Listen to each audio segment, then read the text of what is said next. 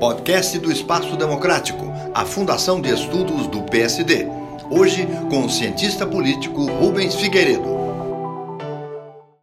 Num livro que fez muito sucesso entre nós, chamado O Povo contra a Democracia, o cientista político de Harvard, Yasha Munk, fez um registro sobre o perigo das sociedades cada vez aderirem menos à democracia, cada vez preferirem mais um regime autoritário.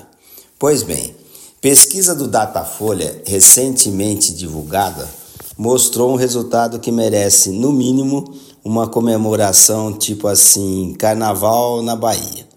A notícia é espetacular.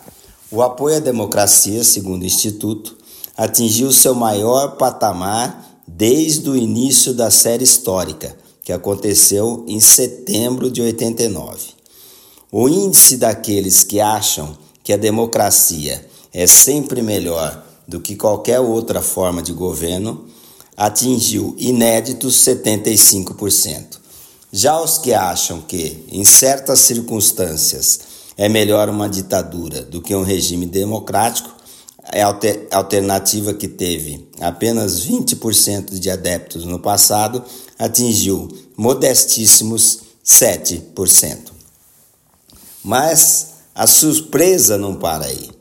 Responda depressa: qual eleitor apoia mais a democracia? Quem vai votar em Lula ou quem vai votar em Bolsonaro? Um, dois, três. É incrível.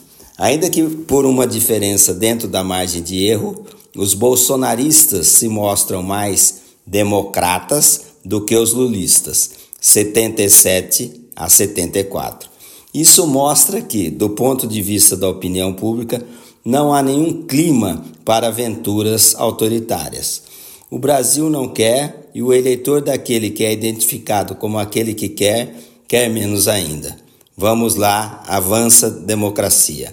Rubens Figueiredo para o Espaço Democrático do PSD.